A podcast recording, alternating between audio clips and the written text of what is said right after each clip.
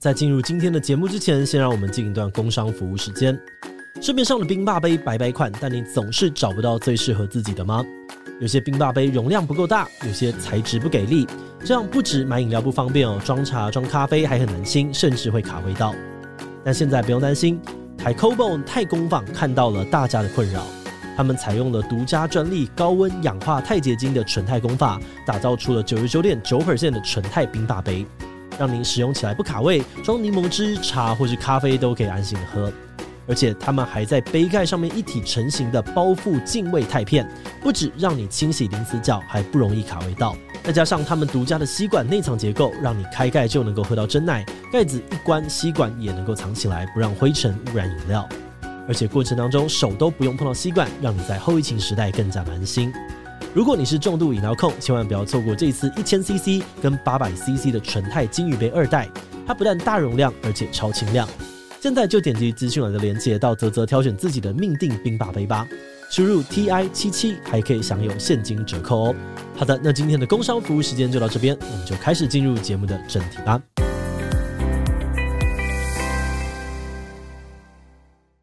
我做过。无数次纽约下大雪，Okay. 然后这边我铲雪啦，然后这边说哦，我现在把那个啤酒冰在雪里面啦，我做过无数次。OK，那我觉得那些都不算糟的。常常举的一个例子就是王建民的手表，有一天我就是发完回去之后，就接到我的主管气急败坏的问说：“人家苹果拍了王建民的手表，你为什么没有？”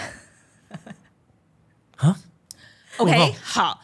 你就知道我那时候非常的累，后来，然后我就一股怒气上升，这样子，我就觉得说，你叫你的特派员来，就是要拍王建民的手表吗？Hello，大家好，我是志奇，那欢迎大家收听今天的抢走我朋友。那今天企划洋洋一样会跟我们一起聊聊。大家好，我是洋洋。好，那我们今天邀请到的来宾呢，应该是我们观众也非常熟悉的这个资深媒体人范姐范启飞。嘿，hey, 大家好。那一开始呢，我想到上次这个范姐问我一下，说：“哎、欸，你觉得我们是竞品吗？” 所以我就很好奇，呃，你们是怎么看待自己七七的这这个频道的？我觉得你们是做的非常好的知识型网红的频道啊。OK，然后我们说实在，我们在做 Today 看世界刚开始做的时候，的确有超。志祺七七哦，是一开始是真的，一开始的时候有，就是应该是讲会常常会，比如说不管画面啦，或者说故事的方法，甚至选题，嗯，呃，那时候在讨论的过程里面，你们是有当做 reference 的。哦，那这是一个蛮大的荣幸哎，就被被别人当做参考是对对对，那个而且那个时候说实在，因为我没有做过网络节目，呃，那个 Today 看世界算是我们真的第一档的那个网络节目，因为以前寰宇漫游还是一个电视节目嘛，它只是放到网络上，然后我们有一些网络上的讨论这样子，但是真正全网络的节目其实是第一个就是 Today 看世界，所以那时候其实我对于。怎么样做这种 YouTube 节目，其实是没有概念的，嗯、所以那时候其实参考很多你们怎么做这样子。哦，那那时候你觉得最受用的有哪一些啊？我很好奇你们会怎么看？呃、我觉得第一个是呃，第一个景就差很多。OK，那个景啊、呃，因为我说在我们做电视的那个景，就是棚都很大，对对对，对，棚都非常的大。然后是那一次。呃，就是我们是有请一位那个后置啊，呃嗯、他是专门就是做帮很多 YouTube 做节目的。那他来了以后，就把他做了很多调整，我就觉得，哎，这个很有道理。而且我们因为那个时候在看的时候，就是说，你知道，因为因为比如说那个电视台的棚很大，对不对？那他还有一个后置，就是说他已经切开来的嘛。对，你知道一一定有一个那个叫副控，没错。那人很多嘛，对不对？然后那时候在搭那个棚的时候，就是。它基本上就是设计让我一个人进去就可以录，哦，没错。好，然后他们，然后比如包括那个景的设计，比如说那个那个书书架的感觉啊什么的，其实应该多少有参考一点，因为那个不是我设计的。说实在，那个不是我设计那个其实是凯丽找了一位设计师来设计的这样子。那时候我看的时候，我就觉得好像跟自己 C 七有一点点。哦，因为可能有一点知识新闻节目就会大家觉得有点接近。I guess I don't know。说实在，因为这些东西我都不管。OK，哦，就是说我就是完全交给专业去做设计这样子。然后我会我自己看的时候，我觉得好像有一点像。哦，那他他有没有参考我不知道，我这个不敢讲。对。哦，那这样子你呃会怎么看待自己气息的？不管是呃觉得优点的面向有哪一些，或者是缺点的面向有哪一些？优点啊，我嗯。我觉得你们 最大的优点，我觉得没有不是就觉得有觉得有，我是最大的优点。我觉得呃，你们感觉上很会赚钱 哦，就是很努力的赚钱，对，很会赚钱。我我我真的觉得，因为我们在做，尤其是有一点新闻性的东西，大家就知道生存多么的困难。对，嗯、所以我这个完全是讲，真的是诚心的，觉得是个很大的优点。嗯、那时候我在看的时候，我就觉得哇，讲这些东西，然后能够呃营收，然后还有很大的流量，最重要的是你这个怎么讲啊？收支没有问题嘛，嗯，自己要养活自己嘛。那所以我会觉得。我觉得那时候我看到说哇，我觉得这真的很厉害，因为我们的 business model 不大一样。嗯，像因为特定看世界，说实在是赖出钱给我的。对，OK，所以我其实不用太担心钱的事。那后来是自己做了匪夷所思之后，才知道哇，钱的压力很大。嗯，而且每一集都很烧。没错，然后所以那个时候就要知道说，呃，你的议题的选择上面是不能太任性的，你不能够说。呃，我今天想要讲什么就讲什么，其实不可以这个样子的，或甚至是说，哦，我知道我一定都会问社群说，你们想要访问谁啦，嗯、或者什么什么议题，这些都没有错。但是最重要的是，我觉得还是要兼顾，呃，就是我觉得营收是重要的，所以我真的诚心的觉得，你们看起来会赚钱这件事情是一件很厉害的事情，这是第一件事。第二个，我觉得志祺七七的很大的优点是你们的议题非常的广。OK。非常的广，对。然后我一直都觉得你们比我们更呃，在网络上，就是说，或者是说，对于台湾的呃更接地气。哦，为什么？我觉得很跟地气这两件事。没没没，我觉得应该这样讲。我觉得你们的网络嗅觉很敏感。哦，因为有可能我们很多的人都在网络上面查啦，所以他们就会丢进来。我们的那个观察者比较多。嗯，我觉得你就是选一些议题，我就觉得蛮厉害的，就是很快会看到说现在呃，比如说大家在谈论的很热的议题，我觉得你们的嗅觉很敏感。OK，所以我会觉得是。就是这几个嘛，哈，第一个我觉得感觉上很会赚钱，我因为我不知道你们是是不是实际上有没有赚钱，对对对，这个这个 I don't know，我只是看，我只是觉得你们好像，因为今天一进来之后，我就觉得我们真的，我们的办公室好像贫民窟，跟你们比，没有没有，我们一开始也是在很很像的地方，这边刚好没有人在，但我们一开始超，我到上次去的时候我就说，哇，这个地方真的跟我们一开始创业的时候一模一样，非常非常的温馨。而且我觉得，可是我觉得这个东西我们也不会改了，嗯、因为我觉得这样，因为我的习惯了，哎，也不是第一个，我们真的不是很会赚钱的单位，这是第一个。第二个是，我觉得有一个新创的感觉，嗯，就我喜欢留着那个感觉，嗯，哎，我我真的我喜欢留着那个感觉，就是说，我觉得我们还一直在找新的东西做，然后我们还在不要变成一个很成熟的单位，OK，嗯，我我喜欢那个感觉。理解，嗯、那缺点的部分呢？有没有觉得、哦、啊，啊，这个东西不行啦？这个他们应该要改一下，哦、现在可以来骂一下。好，我如果缺点的话，我会觉得有些时候谈的事情有点芝麻绿豆哦。我会觉得有些议题，我就会觉得这这有必要做一条吗？可是我又觉得另外一方面，我觉得那是你们的判断嘛。然后有些时候我这样子一个 question mark 之后，人家流量也很好，所以我觉得我也没话讲。Okay? 我有的时候也会这样子想。你说看到这个脚本，想说这些企划在干嘛？怎么选这个题目？这样子对，就会想说，哎，为什么？为什么最后选了这个？但我我心中后来都是这样想，就是啊，大家选这个一定有他们很在意的事情。嗯，那代表有一小群人他们在意，或者他们觉得有值得谈的点，那就没关系，就做吧。对。然后后来我这我因为我们自己在做的时候，有很多时候流量也很差，比如。说最近那个呃，土耳其不是刚选完吗？嗯，对，我就写了一条，我就其实那条是我指定的啦。然后我就说，那个是跳脱我们一般选题的规范的方式，这样是我指定要的题目。这样，我们那条流量超级惨的，哦、可是我觉得无所谓，因为我还是觉得，就是土耳其埃尔多安再选上这件事情是一个很重要的事情。嗯，那可流量真的很差。对，因为大家可能对土耳其的呃这个理解程度是非常非常低的。我觉得刚刚也没有什么共感。然后不只是那个，而且我那时候自己还觉得说，我已经选了一个很好的角度，就是埃尔多安在做等距外交。哦、我觉得应该跟台湾应该会有一些感觉，就大家还是 没什么感觉。所以大家就哎，埃尔多安问号，问号，他是谁？土耳其在哪边？我觉得很有可能会这个样子。有可能，我觉得有可能。嗯，哦，的确，这个但。因为我们选题是经过很多人大家一起讨论，然后大家会提出说，呃，重要的点是自己机器的点，然后为什么观察到一些点，它是呃应该会有一些人要观看跟想要知道的，所以我后来好奇的比较信任。其实你们很会下标哦，嗯，你们的标蛮会蛮会掉的我觉得，哦、我觉得我还有特别有一个会议，就是专门大家要来思考今天的标题应该要怎么下。对我，我会觉得你们那个标都是，因为我说实在，我觉得因为我们的标哈，就尤其是 Today 看世界的标了哈，嗯、呃，不是我们下，我们是交给 Line 那边下哦、呃，然后我们只是建议而已，可是最后决定权是在是在 Line 那边，因为我觉得你最懂你的。你最懂你的你的观众，因为他他最重要是在 Line 那个平台上播出嘛，所以我就会觉得你最懂你的观众，所以这个一开始的门面这件事情就交给你这样，所以我们那个图标最最重要那个图标一向都是由 Line 决定的。对，哦，原来是这样子。嗯，哦，可是那个东西很重要，那是连缩图都是他们做吗？没有，缩图是我们做，但是那个文字是他们的。哦，了解。哦，可不，这两个东西如果被切开是有点小可惜。对，可是没办法，因为我们的作业模式就是这个样子。懂。就是说，呃，因为好，就是 Today 看世界的，我们可以讲一下 Today 看世界怎么做好了哈。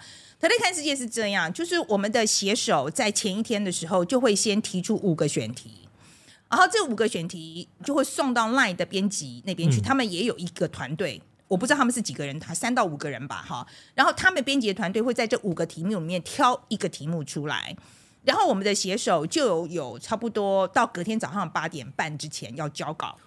哇哦，嗯，我们是这样，所以他们能够写的时间是半夜十二点到早上八点。No No No，是中午十二点决定选题。哦，哦，中午十二点，但是也是只有晚上八点半，哇，八个半小时得写出来。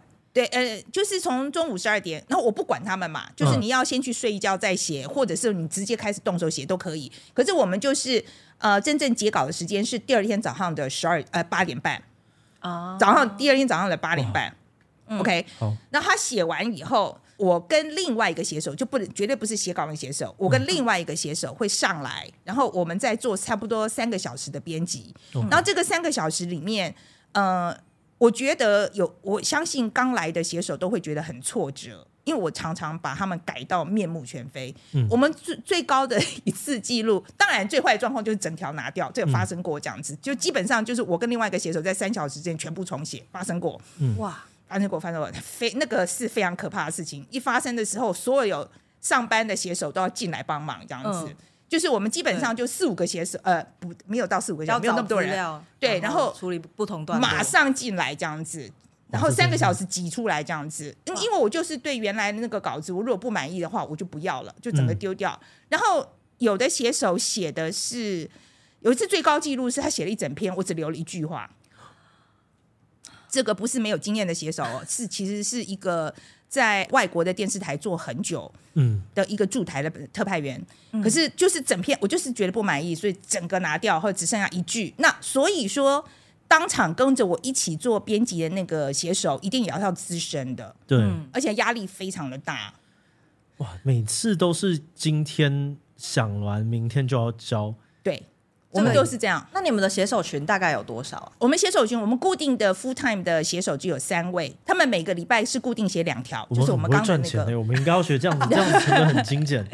我们有三个人 full time 嘛，哈，然后他们呃一个礼拜是负责写两条，没有错，但是他们还有别的工作哦。OK，哦，我们因为我是说我们我们编辑，因为我就说审稿的工作其实是另外一位进来的嘛，嗯、所以他们也要担那个审稿的工作，而且我们我们这个稿子就是我的文稿出来了以后，然后。我们其实 Line 还再看过一遍的，对，嗯，好，然后呢，其实录的时候我通常不没有等他们啦，没有时间等他们，我就先录，录完了以后，然后 Line 通常也不怎么管我里面讲什么，唯一偶尔会发生就是说范姐你骂太凶了，可不可以骂那么不要骂那么凶，减掉一点，减掉一点，稍稍微他们会说稍微口气降下来一点这样子，然后就这样子而已，很少很少发生，然后。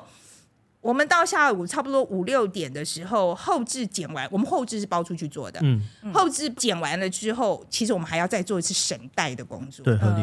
对，就是说那个什么国旗有没有上错，人头有没有上错，嗯，就反正就就就这些事情啦。这样。像你们一支大概现在都写呃几个字，或者是两千五百字。哇，其实跟我们是差不多的，差不多了，差不多。但其实他们每一个写手的负担比我们重，因为我们基本上每个企划一个礼拜是一点五，对，不是到二。对，然后我们的两千五百字其实通常会砍嘛，嗯，不会全部用。事实上，最后用的字数大概是两千一百字左右。懂，好，我要学习。对，以后我们的产量。像刚刚有讲到嘛，如果有个写手他的文稿其实内容是全部被打掉的，那你们后续是要怎么跟他沟通这个事情，怎么跟他说你们是哪里不满意，所以我都不用。有，我们会都会尽量说明，嗯，就是会跟他讲说为什么不会用。通常我会全部拿掉的，都是我就是不喜欢，就是就我觉得这个逻辑有问题，嗯、要么就是说我觉得你讲了半天，我都不知道你在讲什么，这这个是我完全受不了的事情。就是说，我觉得一定逻辑要非常的清楚，你逻辑非常清楚的话，其他东西我觉得都好说。就是说，我觉得要比较口语啊，或什么这些这些都没有关系，这些都比较好说。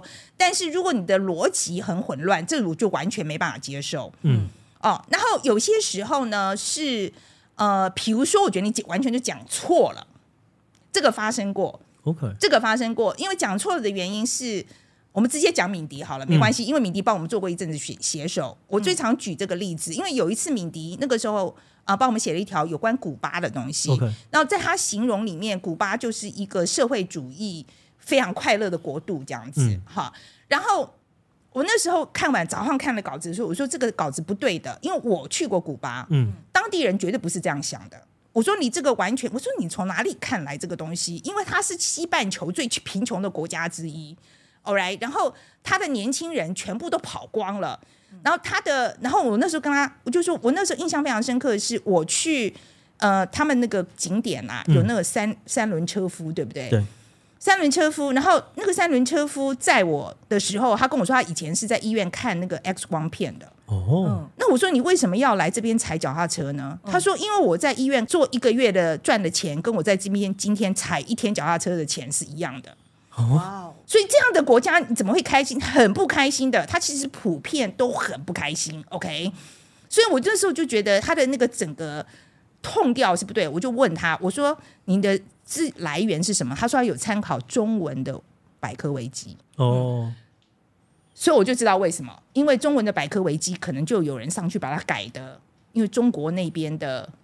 上去把它改成一个快乐的社会主义国家，所以那条稿子不能用嘛？嗯，那个就完全不能用，就是重写了。对，就是我觉得这不对嘛，所以整个拿掉这样子。然后我就说，像这种状况没有办法，这个是就是错的、啊。嗯嗯，哇，可是这个工时我有点难想象是。为什么会觉得一定要这么的赶？就是今天决定的题目，然后明天，然后遇到了明天，万一早上这个东西有问题，然后就要当下三个小时内改。为什么不把它稍微的拉长一点点？因为我觉得国际新闻是这样哦。那时候我刚开始在跟 LINE 谈的时候，LINE 本来是想要做一个礼拜一条就好，嗯、后来我是说服他们，好变成说一个礼拜五条的原因是说，那时候其实我操作国际新闻已经有一段时间了。我的感觉是，当一个国际事件发生的时候，大家会看，没有错，但是他不会，他我不知道在哪一天，嗯，可是他的生命非常短，他比国内的新闻的生命还要短，哦，因为他没有什么延烧的可能性，对，他还要短，所以你如果在当下你没办法处理这件事情，这些事情不用谈了，然后你他的那个能够被关注的那个机会太小了。所以后来我就跟他们说，我觉得我们可以慢，就是比那个国际媒体慢一点点，嗯、但是我觉得还是要追。可是如果换个角度想，不就是因为大家其实也没有关注，所以你晚一点其实也还好吗？没有，其实这个是很明显的，因为比如说像呃，比如说查尔斯登基的事情，好了，我敢跟你保证，我们晚一个一两天出来，那个流量就没有了。哦，确实是，我我觉得我真真的绝对就没有了。另外一个是，我觉得，尤其是我们做了几年下来之后，我们刚开始做的时候，我还甚至觉得那时候可以等，嗯，那个时候可以等，现在更不能等，因为现在做的人太多，哦，竞争太激烈，竞争太激烈了。我今天还没有做，自己可能就做了，那就没有人要看啦。我是说真的，我们都做很慢。我们早期没有，我是举例子。我们早期的时候，对于国际新闻的判断，好像跟范姐这边反而是有一点点相反。对，嗯，因为我们会认为。台湾内部关注国际新闻的人，他可能就是这一群人。然后其实那个时候我们在做的时候，还不一定有非常多的频道都在做国际新闻。嗯，所以他能够看的频道其实就是，例如说国际大风吹，我们啊，或者是范姐这边。所以我们会认为，其实主题出来了，会关注国际新闻的人，其实。基本上他就还是会看，所以我们反而那个时候会觉得国际新闻是相对可以等的题目。对，那时候我们的想法是，第一个是呃关注国际新闻的人可能比较少，所以他们如果本来就会看的话，他们其实本来已经有其他的 source 可以很快就把它看完了。可能像刚刚讲到的一些国际媒体，可是呃我们今天在针对的是一些呃平常可能没有那么关注国际新闻的大众，所以对他们来说，他什么时候看可能都还好。对，所以我们选择了后面的策略。那，就是因为志奇是一个综合性的，因为你们国内外都做，嗯、可 Today 看世界，我们不做国内的东西。我们基本上不做国内的东西。OK，我们基本上，因为我们真的是跟着就是大的国际媒体，他们在热的什么，我们就写什么这样子。我觉得这个差别很大，因为你们的观众可能就很多是看就是国内的新闻。因为你们呃所取的这个受众选择了之后，呃，如果你们慢了，他们就觉得啊，你这个真的太慢，还是真的没有用。对，而且我真的觉得我们操作几年下来，那个感触是很深，因为我们的观众是很广，就是说。我们讲到美国的时候，就会有美国的人来留言。对对，对。然后我们讲到马来西亚的时候，下面全部都是马来西亚的留言。嗯、然后这个是很明显的，就是说我们讲到就是在讲特，就是有一些特定区域的人，就是他其实不是只有在台湾，嗯、有很多是在外面的。这个是这个是很明显。嗯哦，这样子不行，我觉得我们可以来。把我们的团队再变得更多量产一点。没有，我不知道，我现在没有要听到这句话。没有了，我们不会改了。我觉得，我真的觉得每一个，我就是这个是做社群一个最重要的观念，就是看你你你找到的你的社群是谁，就会。我常常讲说你，你你写的东西，这个人，我现在这个人长的样子，其实就是反映你粉丝的样子。嗯，没错，没有错。对啊，所以我觉得你们就找到你们的社群，这样就好了。所以我觉得也不用想太多。这也是为什么我那时候呃跟范姐有一开始讲到那个竞品的问题的时候，一开始说我说哦，从资讯角度的话可能是，可是从社群的话好像就不是。嗯、所以我觉得算是呃蛮蛮精准的一个形容，这样、嗯。所以对我来说，我其实还是很喜欢看我写的脚本底下的留言。嗯，就是虽然他可能只是看你的这个影片的百分之一的人，但你看他的留言，你可以知道说想要出来讲话的人，他们到底是关注这个脚本的哪些层面，哦，他们到底是长什么样子的人，我觉得都还是会有助于你在写下一次的脚本的时候，更了解你的受众是谁。我每一则留言都看呢、欸。哇，每一、哦、到现在还是我们常常有一些留言，我们真的很热的新闻啊，一两千则是常有的事情。嗯，我到现在都还是每一则都进去看，太厉害了。那个所以那个花我很多时间，可是就像杨洋讲的，我觉得我不看他们的留言，我不知道他们关心什么。嗯，下次写稿的时候，那个影响非常大。我觉得那个那个，因为他就是会深化在，就是你看看多了以后，会知道他们关心什么。这个，然后下次再碰到类似的议题的时候，你就会。对你的就是会旁征博引，其实非常有用，所以我到现在都还是养成习惯，我每一则留言都看。哎，那范姐目前手上总共有多少不同的节目在跑？OK，好，除了 Today 看世界之外，当然就有匪夷所思嘛，自己已经来上过了。嗯、然后另外有一个专门讲国防的行动代号二零二七，对。另外还有说故事的人，嗯、哦，对，哦，那说故事的人是用一季一季的概念啦。那现在就是在呃，其实是因为。我们跟台湾 Plus 合作了，要去做那个说故事人的 visual 版，就是视觉版这样子.所以那个是一组人在做这样子。然后呃，所以手上我觉得常态在 run 的，现在就是匪夷所思行动代号跟 Today 看世界。哦，这样子，所以这三个都是同一群人在做吗？都不同样，全部都不一样。呃，应该是说匪夷跟行动代号重叠的人比较多。因为那个行动代号其实还是挂在匪夷所思的 YouTube 频道下面嘛，等于是一个子节目的概念这样子。然后那个 Today 看世界是完全一群人，嗯，OK，说故事人是一群人，哇，然后匪夷所思跟行动代号一群人。哦，那这样子其实很复杂。我好奇的事情是，以前当记者的时候，他对于节目线啊或者这些东西，应该是没有像现在这个 YouTuber 这么的复杂吗？当然简单多了，以前做记者的时候太简单了。那你觉得呃，跟现在这个身份上面的差异有哪一些可以跟大家分享？嗯、呃，差异非常大啊！我常常在讲，就是说我为什么会从传统媒体跳出来，最重要一个因素就是说我那时候不认同我做的新闻了。OK，那个是我最大的心情。我常常大家在问我这个问题的时候，我我觉得我以前的。同事们可能会不大爽，嗯、可是我是说真的，我觉得我那时候在做新闻的时候，我太多时候我都觉得我为什么要做这条新闻？我们为什么要做这条新闻？一些芝麻绿豆的小事吗？呃，哎，对，芝麻绿豆之外，有些时候我甚至是觉得对社会有害的新闻。哦，OK，然后可是我不得不做。那做过最荒谬的新闻是什么？或最有害？好啦，我我觉得，因为我我自己是特派员，其实我受到的这个压力已经少很多了。嗯，再加上说，因为我真的很资深，其实我真的不做的话，嗯、他们也拿我没办法。哦，OK，然后我应该是说我能够说 no 的可能性已经比我们我的同事年轻的同事多太多了。可是，在那时候，我还是常常会觉得。哇，一肚子大便，真的。你有去台风天，然后在外面就是啊，这个风好大，有有做过这种吗？我呃，我们我做过无数次纽约下大雪，OK，然后这边我铲雪啦，然后这边说哦，我现在把那个啤酒冰在雪里面啦，我做过无数次，OK，那我觉得那些都不算糟的哦，那些因为我真的觉得那个时候是真的，这是气候，那个是极端气候，OK，那个是。是，我觉得那个气候新闻，我觉得是 OK 的。懂嗯，我觉得我很受不了的新闻是，我我常常举的一个例子，就是王建民的手表。嗯，好，因为那时候我们其实去跑体育新闻，其实是很辛苦的事情。我觉得大家表面上看不出来，可是其实跑棒球非常的辛苦，因为他们两点就开了那个 clubhouse，就是那个球员休息室，你我们就要进去，那个时候就要进去防一波了。嗯然后防一波出来以后，我们不能离开的。他们这边练球啊什么，我们要拍画面什么什么，对不对？然后等到晚上八点钟开始打球，打完的时候是十一点，十一点以后 Clubhouse 再开，我们才能进去再访一波。所以这个时候我们访完的时候，通常是晚上十一点多了。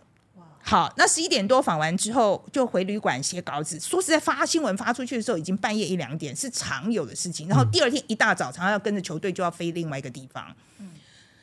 然后呢，有一天我就是发完回去之后，就接到我的主管气急败坏的问说：“人家苹果拍了王健民的手表，你为什么没有？”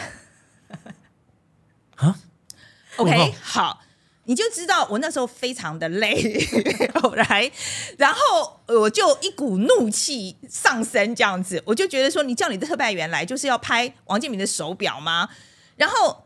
可是我觉得这个事情，他们就说，可是现在已经这些新闻，这个已经那个各台都在跟了，我没办法，你你还跟着王建民，我们自己有人在那边，你都没有，这样不行，叭叭叭叭叭，好，我就没办法，就第二天我就要求爷爷告奶奶，因为照理说，像我们在球场拍这些东西，是只能拍球场上的事情，嗯、这个是他私人的东西。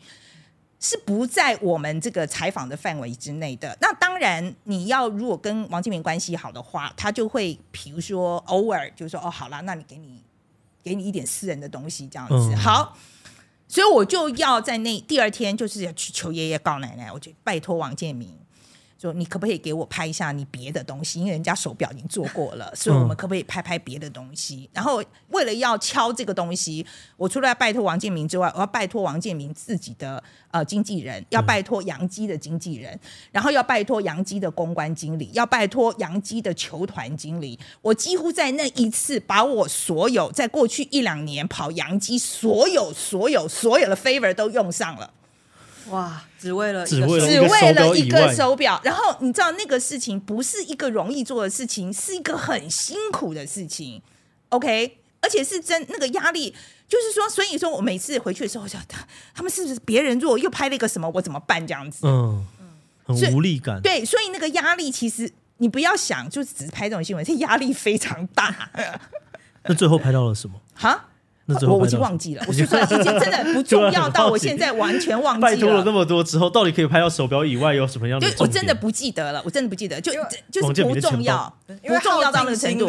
做出来的是一个其实你不认同的东西，你甚至这次连记都没有记得。我完全不记得。我是说真的，一绝对是芝麻蒜皮大的事情。痛苦会留下，美会过去，大概是这种。对，可是我我不知道。可是我觉得那时候在台湾来讲，因为王建民就是收视保障。对。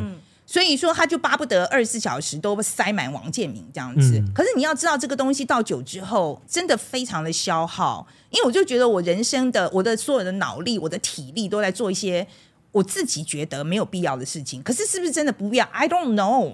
哦，这就是狗屎工作哎！之前我们做过一集，就是觉得这些东西都根本没有意义的时候，那种对心灵的消耗，而且还很累，也对身体也会有消耗。是，而且所以我非常同情第一线的记者。我真的觉得我自己做这么久的第一线的记者，所以像比如说，我觉得同行之间，我很少会批评他们，除非他们发假新闻。嗯嗯，OK，就是说我们大家都在现场，嗯，明明没有这件事，你怎么写出来的？然后而且后来去查又错的，OK，这种我就会 K。可是说实在，平常时候，比如说有些记者问很笨的问题，我都不会骂的，因为我就觉得，哎，我看过太多次很笨的问题，可能被逼的。他在这个第一个他可能被逼的，第二个我看过无数次很笨的问题答得很好哦，你不知道的，有些时候你觉得很蠢，嗯、对不对？这个问题真的很蠢，可是人家受访者突然就给了一个很漂亮、很惊讶的回答。哦，这就有点像是之前有一个那个 NBA 的那个球星，他就说啊，你怎么看待这一届失败？然后他就讲了一大堆关于失败跟成功之间的一些关系，然后就那个东西反而让这个受访者得到了一个非常非常好的一个呃回应或者是一个舞台的空间。是啊，所以我从来不会骂我的同业说你怎么问这么蠢的问题，因为我真的觉得你们不在现场，你不知道他问这个问题。是不是真的很蠢？很多时候真的很蠢啦。对，是是，可是真的，你只要一百个蠢问题，有一两次，哇，这是风险创投的概念呢，嗯、只要中一两次就好了。那一两次就是厉害的那一两次啊，最厉害的就是在那一两次。是我们看的太浅了，他就是在光撒一百个，然后我们只 focus 在他一个里面，嗯、然后我们就笨的是自己。我我也不会这样讲，我 只是说，我只是真的觉得，我觉得有些时候大家对于呃第一线的记者要多一点同理心，嗯，哦、呃，真的，我希望大家多一点同理心，因为他们的工作真的很辛苦，而且他们很多时候是身不由己的。嗯，哎，那范姐当时候从美国回来之后，当下就已经决定好你要投入新媒体来做新闻了吗？是，其实我是我，因为我那时候是在呃。我的脸书哦、呃、是在二零一五、二零一六年呃创设的，所以那个时候才开始做，就是我才知道社群媒体是怎么一回事这样子。嗯、然后那时候就真的是张嘉玲呃，就是真的手把手教我这样子。OK，所以我在呃我是二零一八年回到台湾的嘛，所以我来其实说实在，我二零一五年离开 TVBS 的时候，我就已经下定决心要去做新媒体了。哦、嗯，那个时候就已经下，只是不会做。就是说那时候还在学，就不会做，所以真正投入，说实在，真的开始做就是二零一九年 LINE 这个东西嘛。之前做的东西都还非常的电视，理解。嗯，那这样子一直在媒体这个行业里面打转，不会觉得很消耗吗？很消耗啊。那这样子有没有什么解套，或者是重新充电输入的一些方法？我以前都会告诉大家说，你工作之余一定要一定要玩，一定要玩，一定要玩。我就说，你不管怎么样，一定要玩，因为你如果说整天都把你的头就是在这个工作里面的时候，紧绷的神经是想不出好东西的，想不出好东西的，所以你一定要玩。但是我回来台湾之后，我自己这一点都做不到，嗯，因为太忙了。然后我现在的体力又不是像以前年轻的时候。我说真的，我常常到五六点忙到我真的是其实连说话都没有力气了，嗯。那这种情况之下，怎么可能还有力气去玩？所以唯一的办法，现在我唯一能想到办法，就是要砍工作啊，对，就是不能做那么多了。对，看世界从五级改成三级，我已经我已经砍了，已经砍了。我觉得不是，因为现在是七级没有错，对不对？对，但是我自己只播五级嘛，礼拜六、礼拜天就交给钟汉跟凯丽了嘛。对啊，我其实已经砍了，可是可能没有办法再往下砍了。哦，那我觉得对于企划本身，虽然我们还从事这个工作没有非常久，但一直很想要请教范姐，就是我们虽然时间没有很长，但在这比如说两三年之间，我们看到很多新闻，我们会觉得它的模式好像常常会是一样的，民众的反应好像也会是一样的。那我们能够造成的改变或影响，好像也是一样的。然后你在。不断的接收这些新的新闻，然后不断的在跟观众互动的过程当中，我们总会觉得我们对于这些社会跟议题的那个同理心会不断的下降。范姐在这个过程当中没有遇过这样的状况吗？我我我我要再确定一下，你意思是说积极互动之后，你现在对这个议题的同理心下降，还是对你的粉丝的同理心下降？就是说，你所谓的。你的真正的问题是在同你对这个议题已经钝掉了吗的意思？我觉得好像有，就比如说我现在会觉得说，我好像没有想要再这么快速的更新闻了。我觉得这件事情让我好累。哦，OK，好，嗯，我觉得在我做行动代号二零二七之前，我觉得应该这样讲了哈。我为什么不停做新的东西？嗯，因为我我就是觉得我需要这个东西。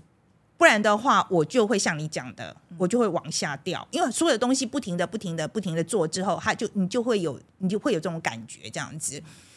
我那时候在做呃在做特类看世界做了一两年之后，我其实那时候有一个很深的感触，就是说我天天我们都是关在家里面不停的写，我们都没有出去跟人接触，这样不行。所以后来我就做了说故事的人哦，因为我那那时候我刚回台湾嘛，我觉得我想要多认识台湾，然后我我就想说，那我也想要多认识台湾的人。我觉得对我来讲，我觉得重要的不是呃，比如说很有名的人。哦，我觉得对我来讲是真的认识台湾的人，好，所以后来我们就做了说故事的人，那它里面的故事都是素人，但是我觉得他的故事都是跟我们台湾，呃，是跟我们台湾的脉动很结合在一起的。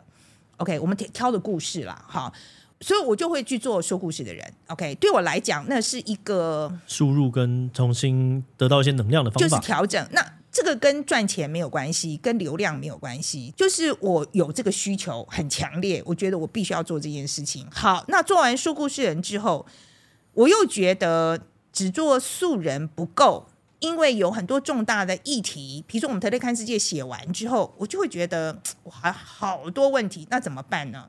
我真的需要专家学者来跟我做一些解答。嗯，所以后来我就又在 create 了匪夷所思。其实是为了延伸特类看世界而来的。比如说，我们最近做了在特类看世界先做了周休三日，嗯，那个议题做完之后，我就觉得，可是我还因为那个讲的是英国，讲的是冰岛，就我很想知道台湾有没有可能做啊？嗯、那我很想知道台湾我们有没有公司在做啊？所以后来我们在匪夷所思就做了一集，我们这个快播了啦，我忘了什么时候要播，反正快播了，访问已经做完了，然后就找了劳动经济专家来。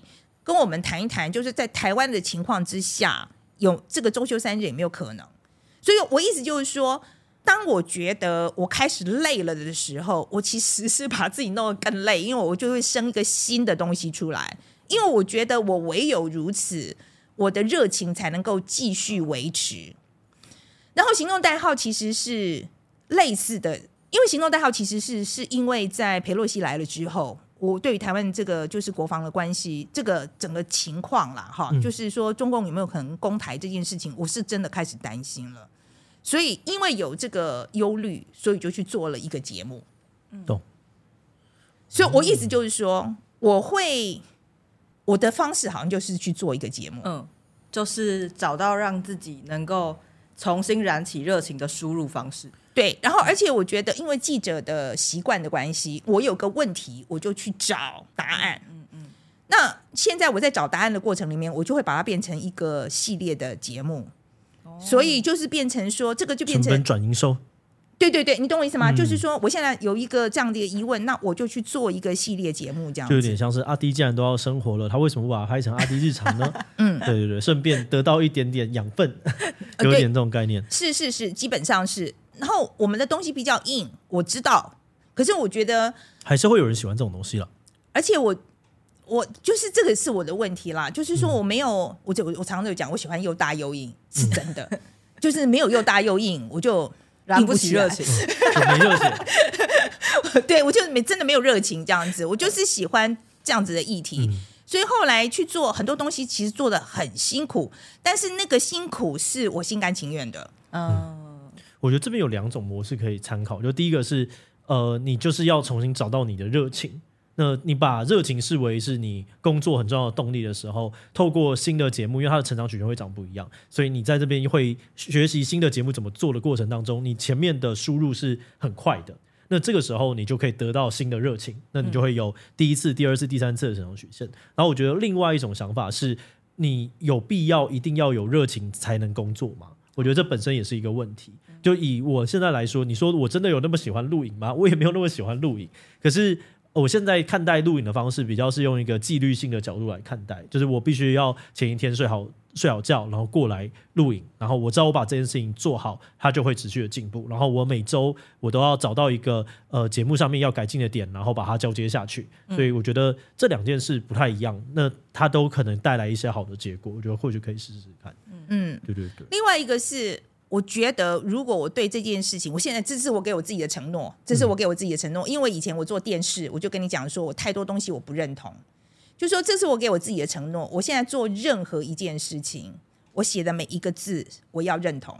哦，我这个事情对我太重要了，所以我今天没有办法去做一件，就是，毕竟是自媒体了。对，就是说，我就我觉得，那当然，因为现在做自媒体，我有这个空间，我就是我可以做我。然后我是真的觉得，如果如果说现在我这个年纪了，然后我还要去做一条新闻，是我不想做的，我就会觉得委屈了。不是委屈，不是委屈，哦、不是委屈，我就会觉得这个事情不应该做了。所以我现在就是跟你讲，哦、我我我其实我跟你想法不一样，我不会，我如果没有热情，我这个事情就不会做了。嗯，我马上就辞掉了。我如果真的觉得说，我在这个东西上面，我真的是我每天都只是因为我必须要做，我就不会做这件事了。这是有选择权的好处，我们还没有选择权，我们必须要这样子。我不相信，相信啊，相信啊，真的，真的，真的吗？我要相信志奇选择的是照顾我们底下这些员工，这当然也是有、啊。你愿意给我们一个存活的空间，对啊，不然我就直接跑了就好了。人生哦，没有啊，但我但我能够理解，就是有的时候一些不甘愿的事情。我自己现在其实开始有这种倾向，就是我知道有些事情我不甘愿，我就会把它做得很烂。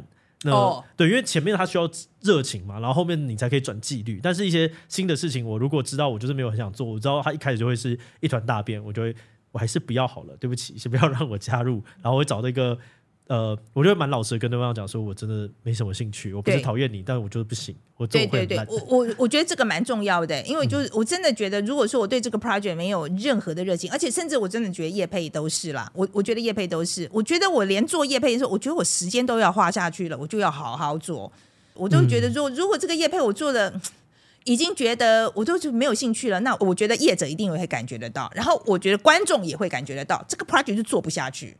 他自然就会死了，哦，所以，我我觉得这不是我一厢情愿，就是说，哦，我今天一定就是说，我觉得我这样子做啊，反正有钱赚就好。我不会的，到 at the end of the day 的 赚不到这个钱。我觉得我这我很清楚这样子。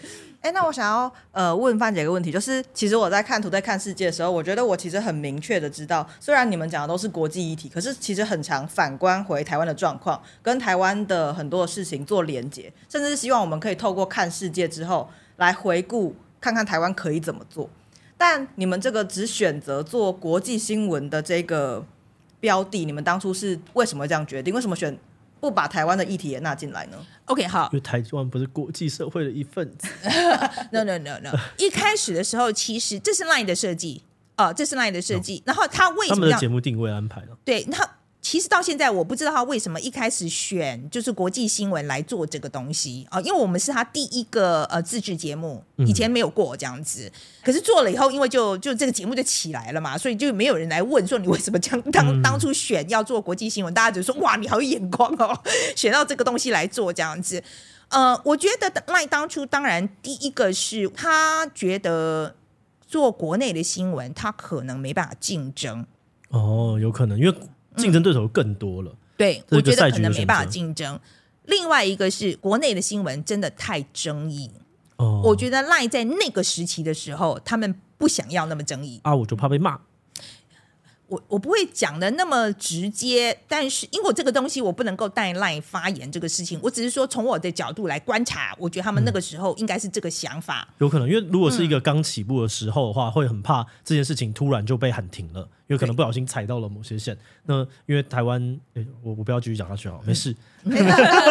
那我这边想要反问志祺，那你们当初怎么决策？你们要躺入这个浑水的？要躺入这个浑水，没有想清楚啊啊！没有，呃。我们那个时候是觉得，我如果今天想要做一个时事的频道，哦，这还有可能要回到我们的初衷，就是一开始我们有包含一个，其中除了赚钱啊、想红啊这些东西以外，有一个点是我希望让思辨或者是关心社会的这件事情是在更早的年纪可以启蒙的。因为我自己是在大学大三、大四的时候才对社会有一些启蒙，那我觉得这件事情如果它是可以在国中就开始的话，它好像是一个不错的事。可是你国中的时候，你有什么样的动机去关心世界吗？好像没有，所以我们比较希望是大家生活当中发生的那些事情，从身边的新闻先开始。对对对，他可能就是听了爸爸妈妈在讲什么事，或者是他的朋友在讲什么事，甚至是老师可以拿这个东西来跟他们讲说，哦，最近发生了什么东西，那我们就得到了很多的呃讲杠杆也好，或者是一些你知道呃这个庄角，他可以帮我们去分享这些事情，所以我们才从这个东西出发，就有点像呃，之前有人会说历史是要同心圆的概念，你要从台湾，然后再到更大更大这样子的概念。我得说，我自己觉得我们写的脚本还是蛮有用的，因为我现在还是有在高中就教书嘛。哦、对，我甚至会放我自己写的 影片给学生看，例如像现在原住民争议的问题，我就还是很推荐他们回去看我写的原住民凭什么可以加分。哦，那集很强哎、欸，那集很强。所以我自己觉得这个部分确实还是能够跟学生的生活是比较接近的，没有错。对啊，而且大家在做报告的时候，你会有一个比较完整的参考 list，就是他可以透过我们的影片，即使你是全抄也好，我也我也不太在意。可是他至少他在这个地方，他可以得到一些有更经过查证的资讯，然后可以更好的，不是因为演算法 SEO 的排名，而是得到了一个。呃，有不同立场的东西，然后帮助他思考。我觉得这件事情的价值，在我们经过个可能三年、五年，甚至是到十年的时候，我会觉得它变成一个很强的影响力。那是我期望看到的样子，这样子。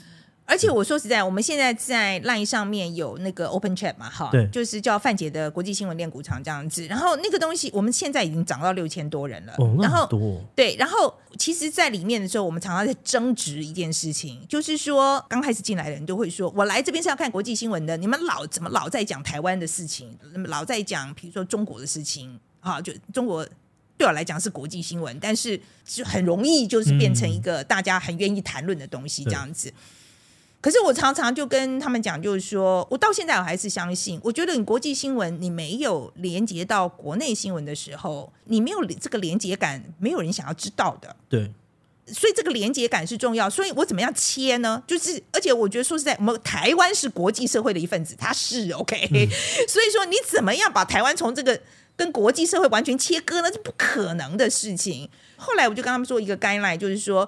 你只要记得，我们这个群组里面大家都是国际新闻的同号。那你如果一直在讲台湾的什么什么什么什么什么事情，很多人会翻白眼。嗯，你只要记得这件事情就好了。那我有说，我有时候鼓励大家，就是说，你觉得他很烦，你就出来翻白眼。所以我们有一个翻白眼机制，翻白眼可以吵架。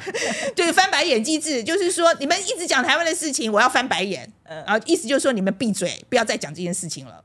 哦，好有趣。对，然后呢，我们后来也创造就是一些子群嘛，因为就是说，好啦，那你们爱讲的人就去子群讲个够。嗯嗯，这也是更直接的社群经营。哦，对啊，这是叫做呃，有一个词叫做私域流量。就是你是可以直接的接触到他们，不用透过任何演算法推荐。那这个其实经营的够大的话，其实也是蛮长的。但我们曾经想过了，但没有对没有能力，我很累很累很累很累，非常的累。对对对对，还是先不要，先停止。很累，我想要打打宝可梦，很累很累，真的很累。那最后想要来问一下，就是因为范姐现在在匪夷所思，其实就已经做了很多跟台湾时事相关的议题嘛。那例如现在大家最关注，其实就是台湾二零二七。那其实就是讨论了现在台湾战争的可能性。那范姐，我觉得如果哪一天战争真的到来，像是我们这样子的呃时事新闻或是新媒体，可以在战争里面扮演什么样的角色吗？我们扮演角色非常的重要，而且现在就要开始准备。OK，第一个是我觉得你如果说到时候什么没电什么什么这些都不用讲，先救你自己最重要。这个这个都不用说了哈，行有余力。你要知道，我们的工作就是记录。你把你你看到的事情记录下来，因为这个是帮我们自己留一个史啊，这个很重要。不管将来的战局是是输是赢，你你要留下这个史，OK？是你要把这个史实留下来。所以我们最重要的工作就是要记录。你用各种方式去记录，你有手机就用拍的，你有照相机就用拍照片。你如果没有什么都没有，就写。都好，就是你第一个要做的事情就是留下记录。第二个，我觉得要做的事情，我们要把这个状况传到外面去，因为你要知道，到时候一定会有很多的假新闻啊，很多。我觉得老共一定会讲说，呃，你们已经投降了，你们这个已经被斩首了，所以投降吧。可是你就要告诉大家说，no，如果说你看到的情况不是嘛？就说我们还在这里，我们的总统府还飘着我们的国旗。比如说这样这样子好了，你要跟全世界讲这件事情，这个就是我们要在，就是我这是我们可以做的。而且我现在其实很积极，在我现在为什么跟台湾 Plus 合作，是因为我觉得我需要练习怎么样跟老外说话。OK。，All right，所以我现在在练这个东西。那我觉得可能流量不是很好，这些都无所谓。可是就是要开始练习这件事情。而且我觉得现在如果像我觉得百灵果做的，现在常常接受外媒的访问，这件事情也很好，嗯、因为这些联系是很重要的，connection 都会留下来。那将来如果真的战事发生的时候，他们就会问你到底发生了什么事情。OK，所以我觉得大家能做的事情非常多，而且我觉得真的是。能做的事情非常多，你如果有心的话，一定一定一一定有你可以做的事情。所以范姐现在也已经在备战了。我是，我觉得可以这样讲，我是，而且我觉得，我觉得鼓励大家在你的各行各业，你现在做的事情里面去想，你可以做什么啊？然后我觉得时候到的时候，你就比较，你不会不会慌张，你不会慌张。然后二来，我觉得你心也比较定，就说你你就知道说，哦，我已经想过这个问题了，所以我现在。我觉得在心情调试上也很重要，因为你如果已经想过，我已经大概知道会发生什么事情了，所以那现在就是按部就班去做。理解，自己七七，大家加油！对了，还是要，我是觉得。反正不管怎么样，提早准备都不会是坏事。嗯，嗯，而且我觉得大家不要想那么多。我是说真的，当然说很多人说啊，不会，二零二七不会啦，二零三五不会。不，这个事情对我来讲，不是两年、五年或是十年的事情。你知道这个威胁就是在那边，所以现在就开始做。嗯、对，最好都不要派上用场。对啊，我觉得有时候就跟种树很像嘛，反正就是最好的时机就是三十年前或者是现在，所以你就是赶快开始做就对了。没错。没错，没错。好，那最后我很好奇的事情是，针对目前的可能台湾的一些社会状况啊，有没有什么是范姐这边很希望用你的媒体的力量来改变的？第一个，我是当然希望我们讨论的品质，就是公共讨论的品质会好，因为我觉得这是一个民主国家最重要的一环，就是说，我觉得公共讨论的品质要好。嗯，然后这个东西，我觉得其实现在没有很差。但是我就看到美国的时候，我就很怕会变成那个样子. 所以我现在一再就是跟大家讲，就是说不要变成那个样子，OK？可是怎么样不要变成那个样子？其实要怎么样拉住这个东西，是要靠大家努力的。我觉得美国的状况可能很多人没有办法很了解，但是就我自己哥哥跟一些家人在那边生存的经验，他们真的是有吓到，他们就说：“这个你没有想过可以。”这么荒唐，那可以简单帮我们解释一下是什么样子？为什么会变成这个样子吗？OK，好，其实我觉得应该是，我觉得这个东西到大家开始热烈讨论是呃，社群媒体开始，这是一个很重要的因素啦，哈，因为以前没有没有声量的人，现在他开始可以有声量了嘛，哈、嗯。另外一个非常重要的 landmark 就是二零一六年川普的竞选，他把这一个效用发挥到极致。All right，所以现在他的他，因为因为我我说在在公共讨论上面，他的确是做了一些很坏的示范，包括说他他用的方式，我们叫 wedge wedge theories。wedge theories 是什么呢？就是说他把 wedge 就是呃一个三角形的东西，他我们通常在破一个东西的时候，你没有办法打破的时候。你就用一个三角形的东西先敲一个小小的裂小小的裂痕，然后就用那个 wedge 塞进去，然后就会破掉。All right，所以这个东西就是以破坏作为前提。OK，所以它是一个破坏性的。所以我在看这个很多言论的讨论，现在很多都是它不是建设性的，它其实是为了破坏。Right, 这个东西我觉得非常的危险，因为当你只有一个目的叫做破坏的时候，是很容易的事情哎。嗯，比如说，我觉得这些行为就包括你就到处谩骂，或者是说你到呃，比如说人家讨论的好好的地方去，把它搞得就是鸡飞狗跳，然后没有人不愿意再进行一些合理的讨论，嗯，对，就一直谩骂，然后骂到说大家现在都不愿意讨论了。嗯，好，然后。或者是说，他就是会勾起仇恨的心理，好像这些，我觉得我把它称作就是这个，它是 wedge theories 从那边来的。嗯，All right，所以这个东西，我觉得对于民主的，尤其是我所谓公共讨论的部分，是伤害非常大的。因为当大家都被你骂到，或者是觉得我随便讲什么都都会出事的时候，没有人愿意讲，没有人愿意讲的时候，我们永远没有办法进行有意义的对话。嗯，而且它会让资讯的碰撞变得很。往单一的面上去，但是资讯碰撞本身才是产生智慧或者是一些知识的可能性。嗯，像是以我关注的议题，比如说我如果比较关注女权，其实我就会在想说，现在美国跟韩国他们在女权的讨论上各自的立场都非常极端，所以他们根本就无法对话。但我就在想说，那到底有没有另外的方式啊？他们相比起台湾是一个女权发展更早的一些国家，美国是，韩国不是哦。呃，但他们在一些女性的激进的女性主义上面，他们其实研究的应该有比台湾再更深一点。我女性主义研究我不敢讲，嗯、但是女权的状况，嗯、台湾绝对比韩国好。嗯，确实是。嗯，OK，我觉得他们的女权主义为什么会那么激进的原因，就是因为他们女权状况很低落。嗯。